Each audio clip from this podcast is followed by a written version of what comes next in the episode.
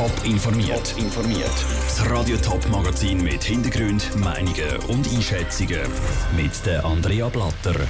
Der Streit um den neuen Standort vom Historischen Museum vom Kanton Thurgau findet ein Ende. Und der Prozess um einen angeblichen Auftragsmord vor dem Bezirksgericht Meilen geht los. Das sind zwei der Themen im Top informiert.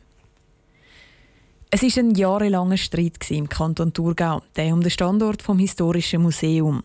Zuerst haben sich Frauenfeld, Romanshorn und Arbon darum gestritten. Romanshorn hat sich dann zurückgezogen, die anderen beiden Städte haben weitergekiffelt. Frauenfeld hat das Museum unbedingt behalten, Arbon hat es zu sich holen.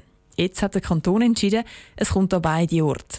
Das Frauenfeld soll in Zukunft das Historische Museum für ältere Geschichte sein. Das Arbon kommt ein Teil für neuere Geschichte an.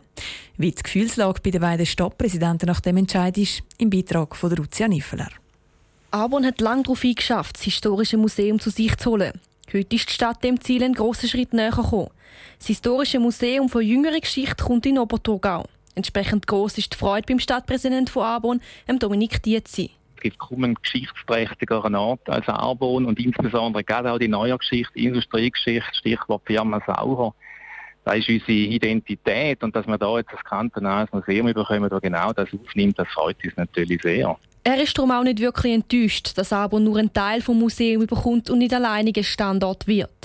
Aus seiner Sicht hat der Kanton einen gescheiten Entscheid gefällt. Weil eben so der Museumsstandort Thurgau insgesamt profitiert. Eben Frauenvölker kommt ein saniertes historisches Museum über. Und der Oberthurgau kommt neu ein attraktives Museum zu den neueren Geschichten vom Kanton Thurgau. Der Dominik Dietzi erhofft sich auch einen positiven Effekt auf den Tourismus zu Arbon, wenn das Museum dort steht. Anders sieht die Gefühlslage zu Frauenfeld aus. Das historische Museum war bis jetzt immer dort im Schloss. Weil das renoviert werden musste, hat das Museum ausziehen dass das Museum aufgeteilt wird, gefällt dem Stadtpräsident von Frauenfeld, Anders Stockholm, darum nicht wirklich. Also wir freuen uns darüber, dass das historische Museum mit dieser Art und Weise, wie wir es kennen, in Frauenfeld so bleibt. Das ist natürlich Anlass zur Freude. Und wir bedauern auf der anderen Seite, dass die neuere Geschichte aus regionalpolitischen Gründen nicht in Frauenfeld realisiert wird. Aus seiner Sicht wäre es wichtig gewesen, einziger Standort vom Historischen Museum zu bleiben, unter anderem auch wegen der anderen Museen zu Frauenfeld. Wir haben ja ein paar kantonale Museen bei uns und das wäre von der Synergie zwischen den Museen her sicher ein Vorteil gewesen. Und es hätte auch einfach dem Museumsstandort Frauenfeld noch zusätzliches Gewicht gegeben. Der Anders Stockholm glaubt aber nicht, dass der Standort Frauenfeld unter dem Entscheid vom Kanton leidet. Lucia Niffeler mit Reaktionen zum Entscheid vom Kanton.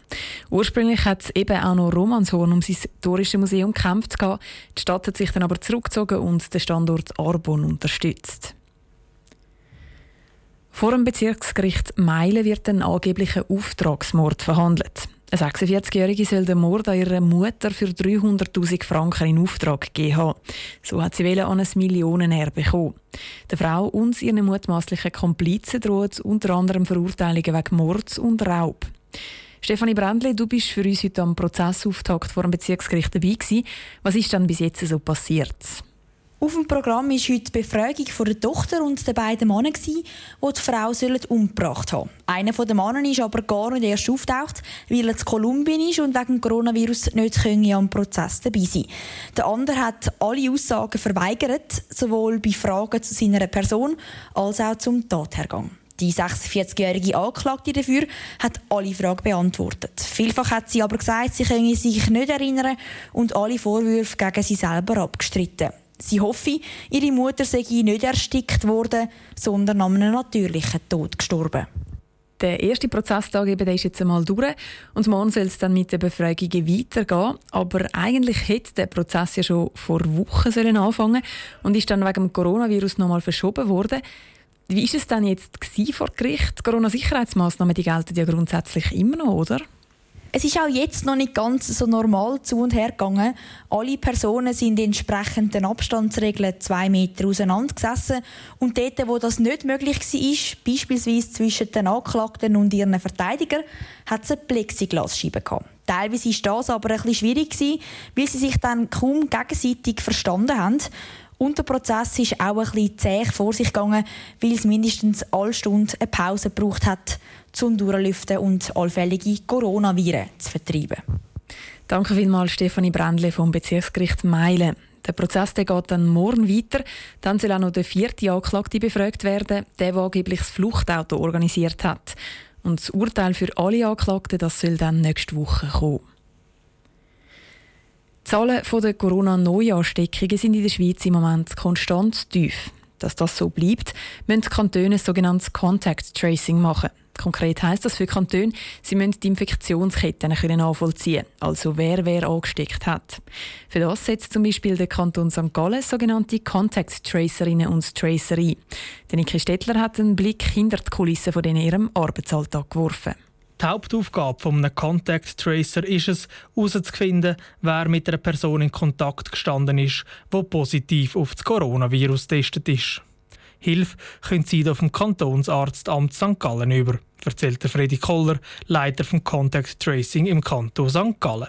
Wir kommen grundsätzlich über das Kantonsarztamt die positiven Befunde über von den Personen, die getestet worden sind. Im Anschluss wird nachher mit der Person Kontakt aufgenommen und über ihn wird nachher auch äh, versucht zu eruieren, welche Kontaktpersonen letztendlich mit ins Boot genommen werden müssen. Die Tracer läuten den betroffenen Leuten an und je nachdem, wie eng oder wie lang der Kontakt zu den Infizierten war, müssen sie dann selber auch noch in Quarantäne gehen. Während der Quarantäne melden sich den Tracer regelmäßig bei den betroffenen Personen und hören, wie es ihnen geht. Aber auch wenn sie außer Gefahr sind, fühlen sich viele Leute noch nicht sicher, was sie jetzt dürfen und was nicht. Es besteht in einem gewissen Teil durchaus das Bedürfnis, dass man die Beratungen, was gewisse Alltagssachen anbelangt, wie man mit denen soll umgehen dass das Bedürfnis da ist, dass man das eigentlich über die ordentliche Zeit würde gerne weiter in Anspruch nehmen. Dass sie der Aufwand können stimmen sind gut 20 Tracerinnen und Tracer im Einsatz. Sie sind vor allem mit Computer und Telefon ausgerüstet. Es sind freiwillige Helfer, die meistens einen Hintergrund in der Pflege haben, beschreibt der Freddy Koller seine Helfer. Es gibt weitere Voraussetzungen, und zwar müssen die Personen natürlich entsprechend kommunikativ sein. Es braucht ein gewisses Einfühlungsvermögen, wenn man nachher mit diesen Kontaktpersonen nachher ins Gespräch kommt.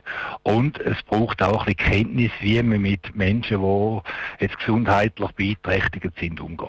Mit diesen Voraussetzungen sollen Tracer sicherstellen, dass sich die betroffenen Personen gut und sicher aufgehoben fühlen. Der Niki Stettler hat es berichtet.